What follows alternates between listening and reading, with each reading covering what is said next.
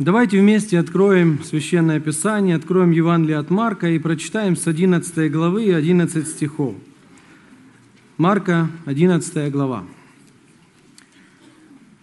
Когда приблизились к Иерусалиму, к Вифагии и Вифании, к горе Елеонской, Иисус посылает двух из учеников своих и говорит им, «Пойдите в селение, которое прямо перед вами, входя в него, тотчас найдете привязанного молодого осла, на которого никто из людей не садился. Отвязав его, приведите. И если кто скажет вам, что вы это делаете, отвечайте, что он надобен Господу, и тотчас пошлет его сюда». Они пошли и нашли молодого осла, привязанного у ворот на улице, и отвязали его. И некоторые их стоявших там говорили им, что делаете? Зачем отвязываете осленка? Они отвечали им, как повелел Иисус. И те отпустили их и перевели осленка к Иисусу. И возложили на него одежды свои. Иисус сел на него.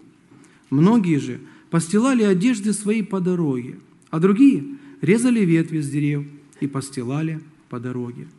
И, предшествовавшие, и сопровождавшие восклицали – Асана, благословен грядущий во имя Господня, благословенно грядущее во имя Господа Царства, Отца нашего Давида, Асана в вышних. И вошел Иисус в Иерусалим и в храм, и, осмотрев все, как время уже было позднее, вышел в Вифанию с двенадцатью. Вот до этого места – мы все знаем хорошо эту историю, много слышали уже в своей жизни о ней, хотя, может быть, в нашем собрании есть новые, молодые, дети, подростки, может быть, гости, которые эту историю не так часто слышали. Давайте посмотрим, о чем, что, о чем повествует нам эта древняя история, которую церковь вознесла в рамки праздника и постоянно празднует, вспоминает это событие. И чтобы правильно нам праздновать или понимать, что же, то есть чему учит эта, эта старинная ситуация, история, э, которая произошла в Иерусалиме с Иисусом Христом, давайте посмотрим внимательно на этот текст. Итак, что мы видим? Мы видим ковер людских одежд, лежащий на дороге. Мы видим также людей с пальмовыми ветвями, которые машут их и ложат их также на дорогу. Мы также видим торжественные звуки вот этого слова «асана». Люди кричат это слово. Все это всего лишь за несколько дней до того, когда Иисус будет переносить ужасные страдания в своей земной жизни. Описанное в данном отрывке, оно ну, имеет или показывает для учеников определенные важные, то есть важные указания о царской власти Иисуса Христа.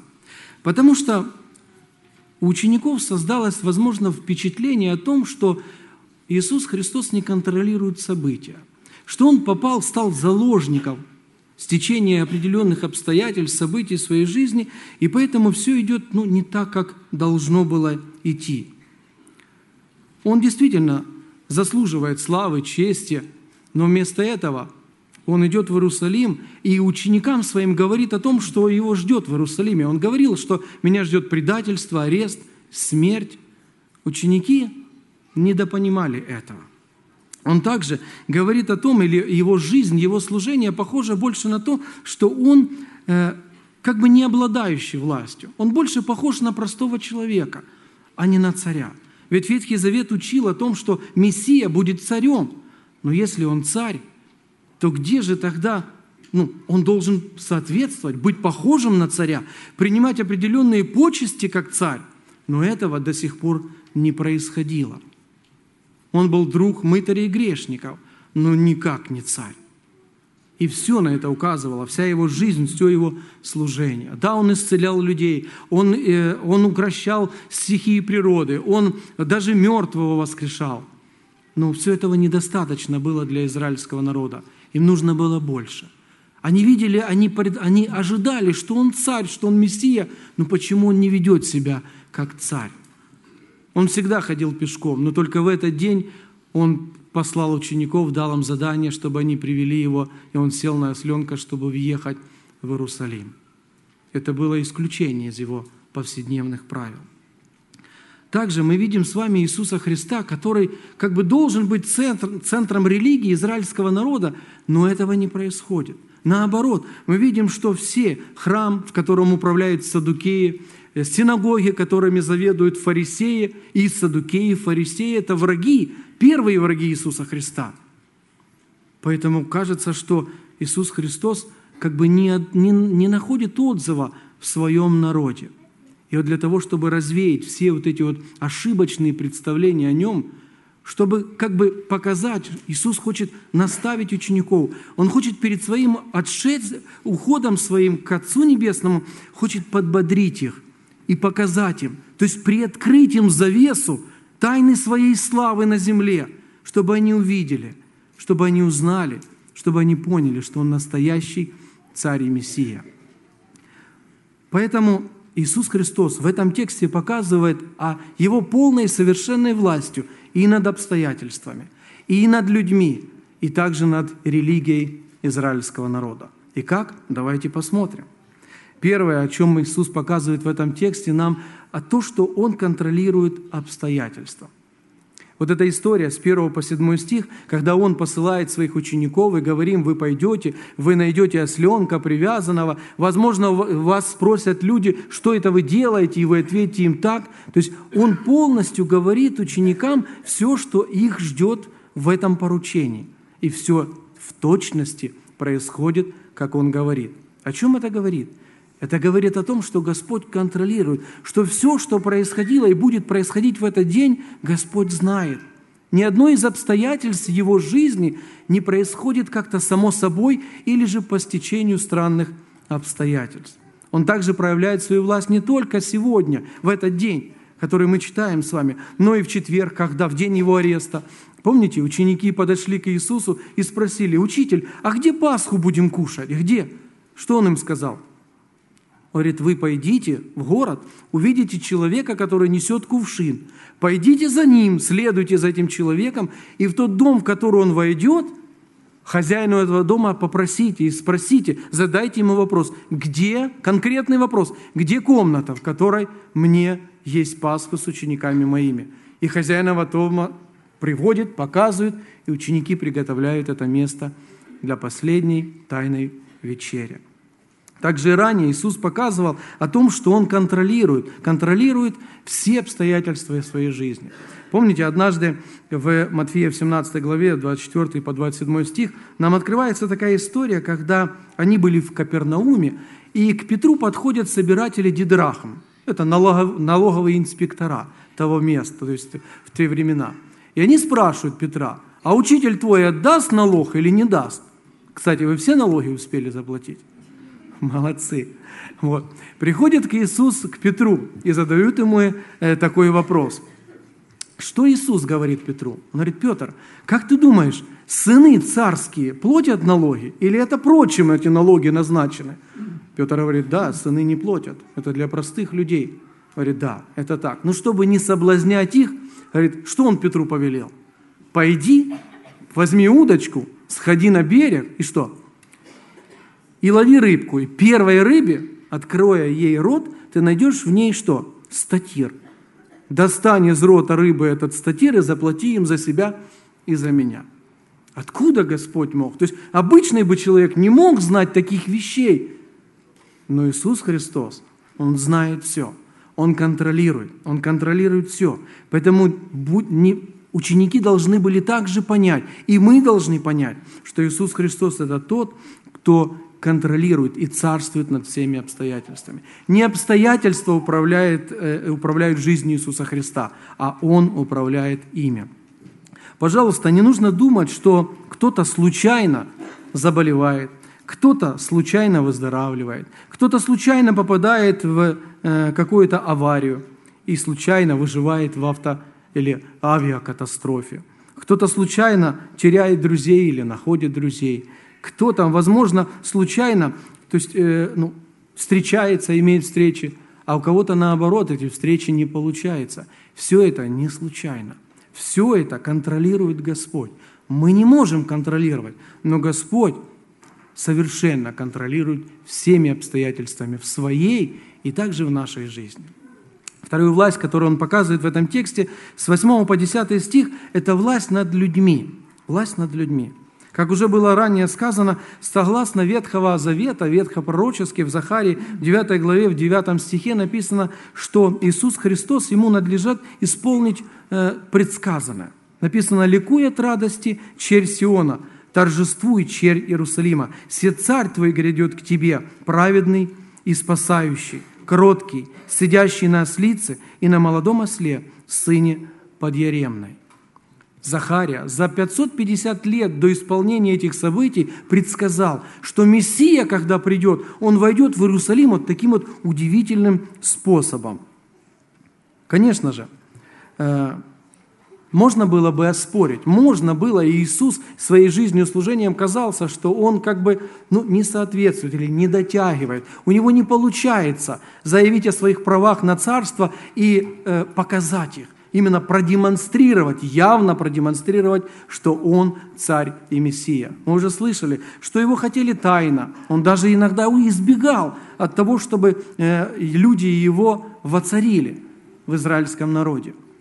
Поэтому, но Слово Божье должно было исполниться. И что Господь делает?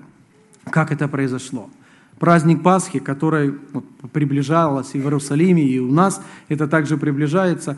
Это удивительный праздник, самый важный праздник в израильском народе. И он действительно собирал до двух миллионов только лишь людей, которые приходили как паломники, кроме местных жителей. Конечно же, и воскресение Лазаря, то есть Иерусалим был переполнен, был просто переполнен. И что мы видим? Мы видим, некоторые люди постилали свои одежды по дороге. Стелить одежды по дороге – это практика, которая давно утрачена. Сегодня в нашей как бы, культуре нет такой практики. То есть мы одежду не ложим. Когда даже уважительный или как бы, очень нами почитаемый гость приходит к нам, и мы очень рады его встречать, мы не ложим свою лучшую одежду, не ложим под него ноги, скажем, вытри, друг, пожалуйста, об мою одежду ноги и заходи, я очень рад с тобой общаться. Но в древние времена, те старые времена, это была нормальная практика. Это было, тем более, это необычная практика. Так делали только тогда, когда новый царь входил на трон – то есть, когда его как бы помазывали в царя, и вот люди, которые как бы хотели и были рады приветствовать этого нового царя и свое как бы признание, почтение, о чем Михаил говорил, или как бы готовность подчиниться новому царю, они делали, то есть это была такая практика. В 4 книге царства, в 9 главе, есть этому хорошая иллюстрация, когда помазание происходило Иуя. И написано в 13 стихе, и поспешили они, и взяли каждую одежду свою, и подослали ему на самых ступенях, и затрубили трубой, и сказали, воцарился Иуй. То есть это практика по отношению к царю. К новому царю мы должны это понимать. Другие люди резали ветви с деревьев и постилали по дороге. Здесь, э, здесь не используется. Марк не говорит, какие, но в Иоанна мы слышали, как э, брат Михаил проповедовал, это были ветви пальмовых деревьев. Э, благо, что вокруг Иерусалима было очень много этих деревьев, поэтому люди брали, использовали это. Это делали также на других праздниках. Это, э, это традиция, как бы, которая тогда тоже была, и она символизировала о некоем мире. То есть, когда люди радовались какому-то миру, политическому или миру с небесами, например, с Богом. Но также есть интересный момент или указание на то, что пальмовые ветви будут держать спасенные на небесах. Читая Откровение, 7 главу, 9 стих, давайте посмотрим, как написано, какое использование будет у этих ветвей. После всего взглянул я, пишет Иоанн, и вот великое множество людей, которого никто не мог перечесть, из всех племен и колен, и народов, и языков, стояло пред престолом и пред агнцем в белых одеждах и с пальвовыми ветвями в руках своих. Заметьте, это только не, Изра... не только израильский народ, это люди всех племен и народов. Я более скажу, это также, это описание и нашего там с вами присутствия. Не спрашивайте, где мы на небесах возьмем пальмовые ветви, я не знаю. Но я думаю, что это образы и символы, которые говорят о радости. О той радости, которую мы, которые уже восхищены будут, будем стоять перед престолом Божьим, и мы просто будем безмерно рады. И вот чтобы выразить нам нашу радость, наше почтение к нашему царю, нашему Господу, ветви пальм и будут как бы символизировать или раскрывать, дополнять нашу внутреннюю сердечную радость. Это важно. Но также люди, кроме одежды, паль и ветвей, были и слова. Слова, например, Асана. Виталий брат уже сказал, что да, Асана – это такой, знаете, как бы возглас, но он несет некую информацию. Асана буквально, дословно, оно переводится так – «спаси же», «спаси же», то есть это просьба, это мольба, это просьба человека к Богу о спасении – то есть человек, когда желает, понимает, осознает нужду в спасении, он обращается и просит «спаси же». Это слова Асана. Но это также слова, которые описаны и в псалмах. Это слова, которые часто использовал израильский народ в песнях, своих религиозных песнях, и во время праздника, во время э, э, предстояний перед Богом они пели, и эти слова звучали часто в, этих, э, в их псалмах, в их песнопениях. Кстати, цитату, которую дальше использовали люди, это цитата 117 псалма с 26 стиха, где описывается и говорится о том, как люди, то есть используя слово «асана», как они обращаются к Богу и что они просят у Него. Благословен, люди также э, говорят, благословен грядущий во имя Господня. Грядущий. Они славят, они благословляют грядущего. Этот грядущий Мессия и есть Христос. То есть этими словами люди говорят, подчеркивают, что в Иисусе мы признаем Мессию. Он и есть Мессия. Поэтому они благословляют, они этими словами подчеркивают, признают Его. Вот и царские почести. Следующая цитата, которую они используют, «Благословенно грядущее во имя Господа Царства, Отца нашего Давида». Это тоже слова признания Иисуса как Мессия. Итак, да, несмотря на то, что в этой толпе людей, много было людей, я не думаю, что там много было истинно верующих людей. Многие люди были под впечатлениями воскресения Лазаря, многие просто были на празднике, многие что-то ждали, что-то ожидали и думали, как бы вот да, вот он вот наконец-то сделает то, что все мы хотим. Даже ученики, которые были при всем этом, разве они поняли, Поняли происходимое? Да, Христос Мессия. Да, Он установит царство на земле. Но ученики тогда не понимали, что у пришествия Христа есть первое, а есть второе. И что во второй раз, когда Господь придет, Он исполнит и совершит мессианское царство. А в первый раз Он пришел с другой целью. Он пришел, чтобы сделать царство небесное. И это очень важно. То есть эти события показывают, показывают нам о том, что, э, что Иисус Христос принял все-таки, принял и сделал. То есть он, э, произошел момент, где люди обратились к Нему как к царю, что они признали в Нем Мессию. Хотя не, реализовались их полные планы и желания, но они хотя бы формально, хотя бы внешне, но поучаствовали в этом событии. Это тоже очень важно. Важно и для Христа, для Его служения, но и для всех людей, которые в Израиле особенно. Власть Иисуса Христа над религией. Это тоже один из таких, знаете, сомнений, которые допускали Его ученики. Потому что Иисус, как мы, мы читаем в 11 стихе, Он входит в храм. И вот смотрите, друзья, Он входит в храм и осматривает его. Время было позднее, и поэтому Э, он уходит. Он уходит для того, чтобы вернуться в Вифанию и с 12 учениками там ночевать. Во всяком случае, это было бы безопаснее для него, потому что фарисеи, э, ну, как бы дышали угрозами и готовы были убить его. Поэтому они искали его. Он ушел. Двери Иерусалима закрывались на ночь, поэтому нельзя было ходить, пересекать э, двери э, города Иерусалима. Но на следующий день мы с вами читаем в, этой же, в этом же Евангелии, что Иисус совершил. Он сделал что? Он, про, он прогоняет торговцев, покупателей. Он опрокидывает столы тех, кто э, менял, миновщиков. Он опрокидывает скамьи продающих голубей. Что это было? Что это? Как не то, что Иисус Христос входит Иерусалим и храм Иерусалимский – это был царь, центр, всемирный центр поклонения истинному Богу. Это была единственная святыня на земле, где была правильная религия, где исповедовался единственный живой Бог. И Иисус приходит в, этот, в это место, в этот дом, и Он ведет себя как хозяин. Он ведет себя как проверяющий. Он ведет себя как инспектор. Он проводит инспекцию. В тот же день он этого ничего не сделал, но он сделал анализ, он сделал оценку. И на следующий день он совершил очищение этого храма. Все это говорит нам о том, что он имеет право. Он показал, ученики видели э, реакцию Иисуса Христа на беззаконие, которое находилось в Иерусалимском храме.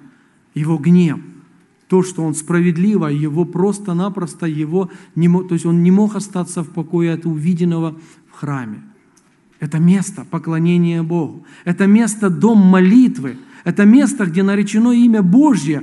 И то, что там внутри происходило, Господу не понравилось. Сегодня Господь тоже смотрит иногда и в наши сердца. Потому что мы, люди, наши души, это тоже названы храмами. Храмами, куда Господь, на который также имеет права. Если Он пристально посмотрит в наш храм, в наше сердце – что он увидит там. Найдет ли он чистоту? Найдет ли он святость? Найдет ли он верность? Или же, как и в Иерусалимском храме, он найдет то, что не нравится ему. И справедливо будет гневаться на нас. Но все равно все это говорит и показывает, что Господь контролирует и религию Израиля. Также Христос контролирует и церковь свою, которую Он любит, которую создал.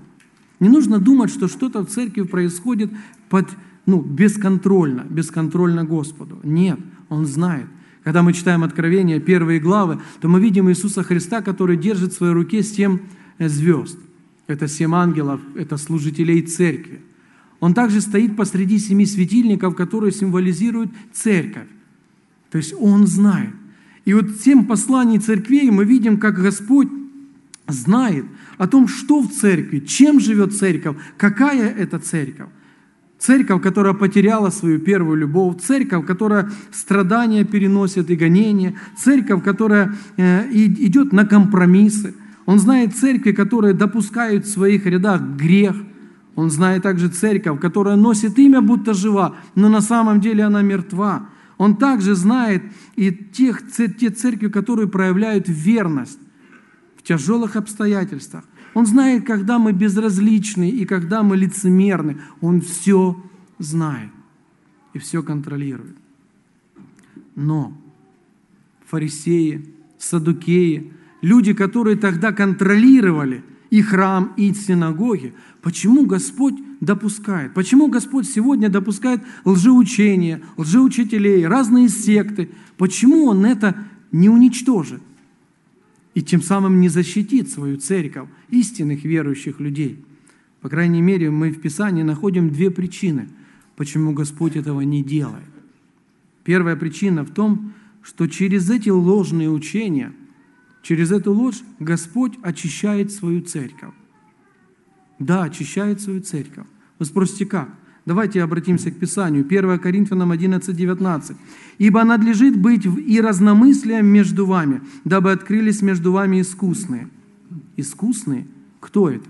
Это духовно зрелые люди. То есть заблуждение, даже когда они проникают в церковь, они показывают, кто духовный, а кто плотской, кто верующий, а кто неверующий. Лжеучения, они как магнит притягивают к себе всех тех, чье сердце не искренно, не открыто для Бога, чье сердце открыто и для всякой лжи. Поэтому как важно соблюдать только Писание.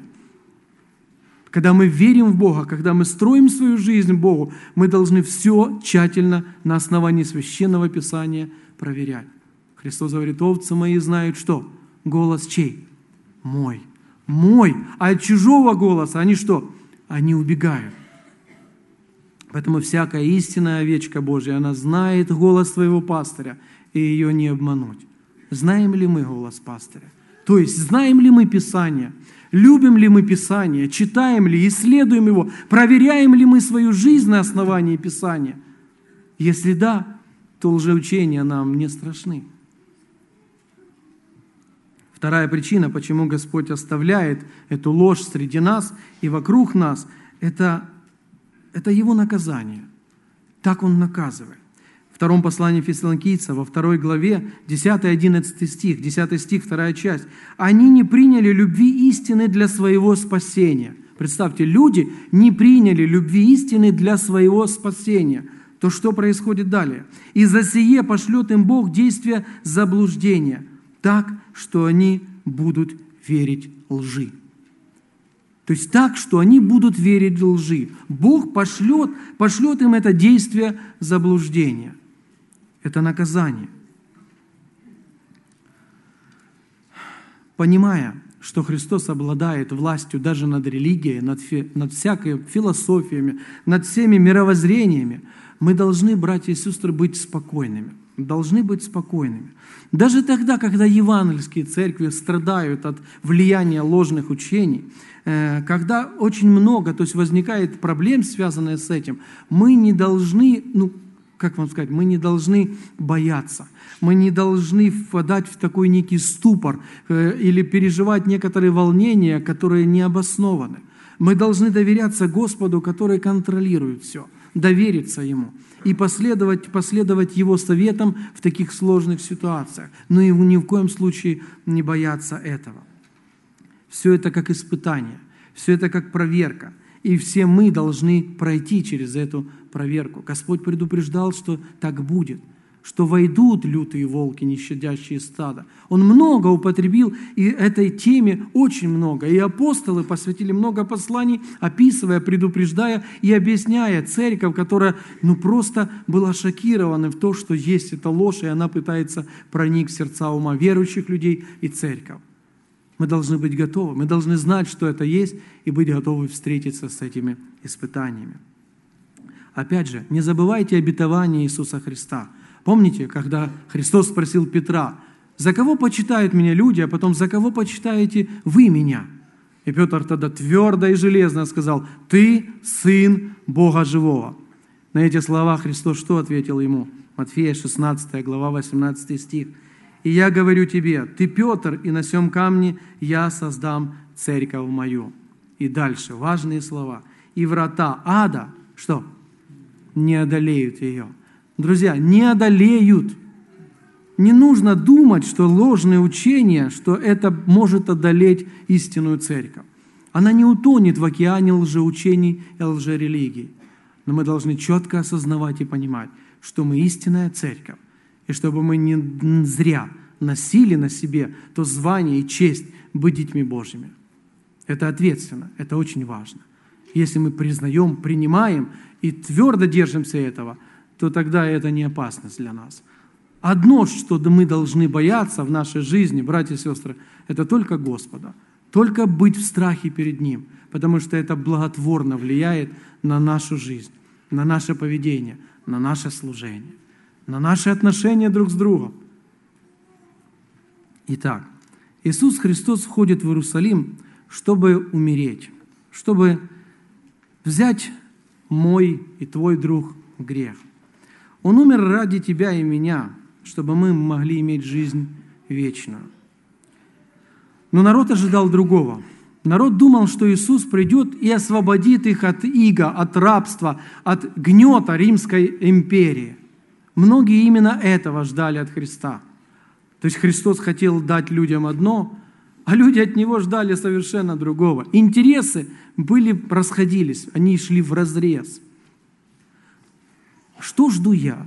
Что ждешь ты? Вот что ты ждешь от Господа сегодня? Что?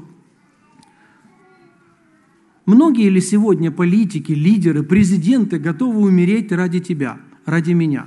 Кто знает такого политика, лидера, что готов в своей предвыборной кампании сказать, я умру за тебя, избиратель? Тогда вопрос, Иисус Христос умер за меня –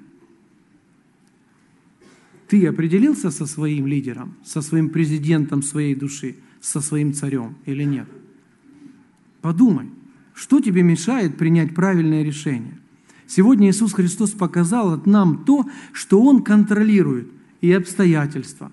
Он контролирует также и людей, которые окружают Его. Он контролирует также все ложные религии, все мировоззрение, все, что в этом мире люди надумывают себе. Он также это все контролирует.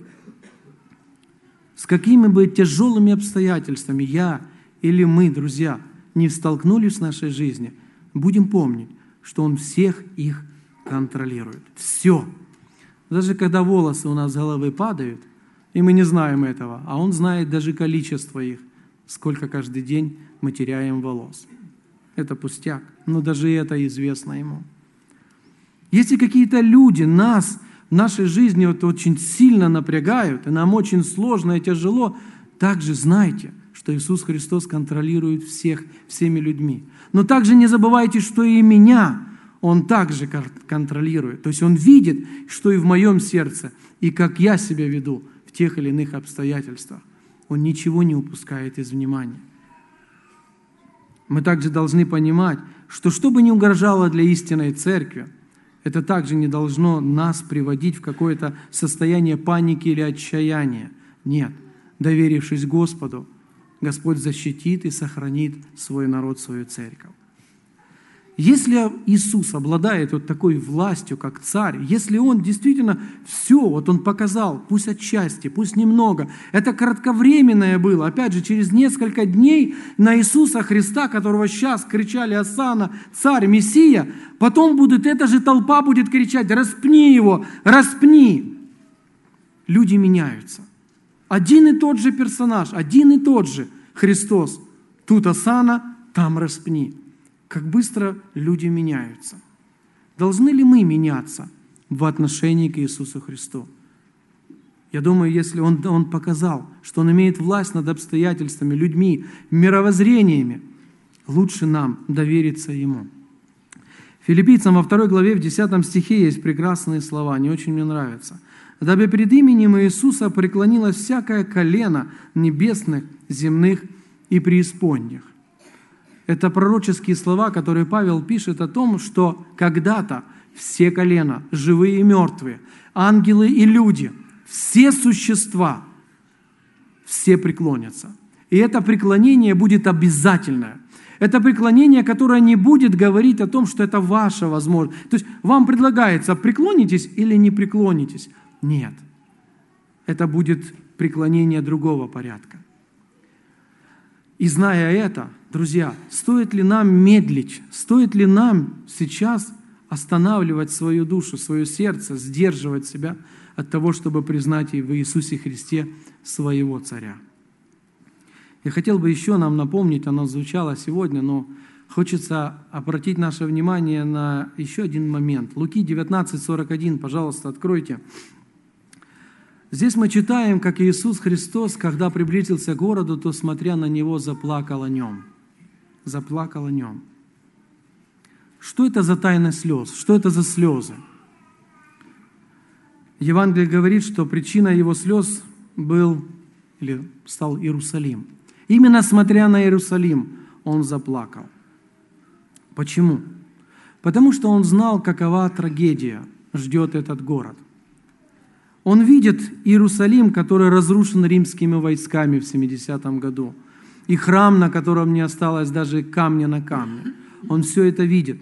И поэтому через вот это вот, как бы, знаете, возгласы осана и радости, он также и понимает, он также и видит, что же ждет этот город.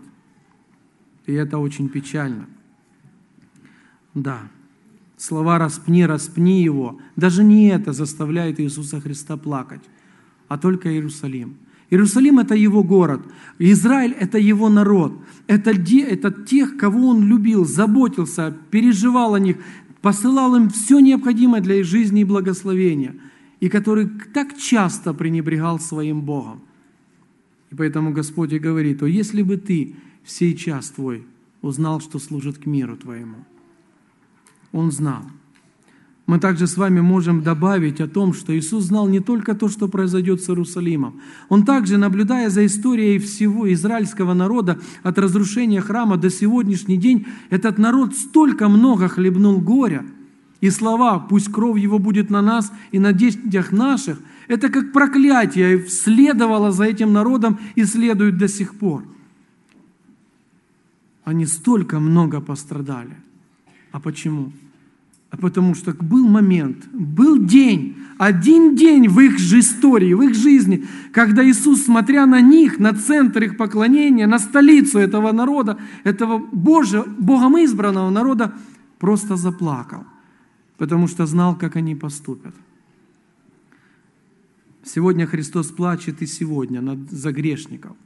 Он видит всех людей, Он контролирует, Он знает все. И Он также смотрит, Он смотрит на грешных людей и плачет. Почему Он плачет, вы спросите? Потому что Он тоже знает, как за Иерусалим, так и за всякую душу, кто не принял Иисуса Христа, кто отверг Его благодать, кто отверг Его жертву на Голгофе. Он знает, что ждет таких людей. Ад и вечные муки. Разве Господь, который создал нас, может равнодушен быть, что Его творение так бесценно распорядилось своей жизнью? Да, Он платит, Он плачет над грешными душами – Сегодня Христос приблизился к тебе, к тебе, вот, находящийся сегодня здесь. Дети, подростки, друзья, кто пришли, может быть, первый раз. Господь смотрит на тебя, и Он также плачет. Вот представь Его плачущим, представь. И вот Он тебе задает тот же вопрос, который Иерусалима. О, если бы и ты, вот если бы и ты, всей твой день, это твой день. Сегодня твой день. Для чего? Это не просто воскресный день, где церковь празднует праздник э, вербного воскресения. Нет, это твой день. Это твой личный день встречи с царем царей. Это тот день, когда ты можешь открыть двери своего сердца и впустить, чтобы Господь, который уже умер на Голгофском кресте для тебя, для твоего спасения, чтобы ты впустил Его чтобы всей день твой ты узнал. Узнай, пожалуйста, узнай этот день, это твой день. Узнай в Иисусе Христе свое имя любящего Бога и твоего Спасителя. Узнай, что служит к миру твоему. Да, у тебя может быть много друзей, много советников, у тебя есть много чего, то есть, возможно, есть планы и перспективы в этой жизни. Но ты знаешь, ты уверен, что действительно служит к миру тебе – ты знаешь, что ждет тебя, что, ждет, что тебя ждет в твоей жизни, в жизни твоих близких, в жизни твоих близких и родных от того, какое ты сегодня примешь решение. Ты знаешь? Пусть этот день для тебя будет не просто традицией, не просто праздничным днем. Пусть этот день для тебя станет тем днем, когда ты встретишь своего царя. Обратись к нему, скажи ему «Ассанна», то есть «Спаси же, спаси меня, Господи». Он приходящему к себе не изгоняет. Друзья, если в нашем собрании есть такие, кто хочет, кто хочет сказать Господу «Асана», пожалуйста, скажите. Не давайте сатане посылать мысли или забивать вас. Не, не позволяйте ему этот день украсть вас. День вашего посещения. Поэтому пусть этот день будет для вас настоящим праздником, праздником вашего спасения, праздником вашего мира, праздником, когда Господь войдет в ваше сердце. Также для нас, братья и сестры, когда-то Господь и плакал и о нас, но сегодня Он дал нам эту радость. И потому мы вспоминаем, как чудесно и прекрасно было наше спасение. Прославим Его, поблагодарим Его за чудесный дар – во втором послании Коринфянам, 5 главе, в 20 стихе, апостол Павел пишет такие слова. «Итак, мы, посланники от имени Христова, и как бы сам Бог увещевает через нас, от имени Христова просим, примиритесь с Богом». Мы просим. Господь обращается к вам, Он хочет спасти вас. Он не может вас заставить. Нет, может быть, Он и может вас заставить, но Он не хочет этого делать. Потому что в Царстве Небесном нет насилия, в Царстве Небесном нет принуждения, в Царстве Небесном есть искреннее служение и желание обратиться к Богу. Только так. Господь не нарушает свободу воли человека. Он дает ему выбрать. Он все сделал, чтобы человек был счастлив, и от тебя зависит, примешь ты или не примешь. Поэтому Павел здесь и пишет Коринфянам в 5 главе, мы просим, мы умоляем, обратитесь, примиритесь к Богу. Друзья дорогие, не отвергните этой возможности. Постарайтесь, чтобы этот праздник, этот вход Иисуса в ваше сердце обязательно произошел в вашей жизни. И чтобы он произошел по-настоящему. Пусть наш Господь, наш Царь нашем сегодняшнем собрании будет прославлен. Ему слава. Аминь.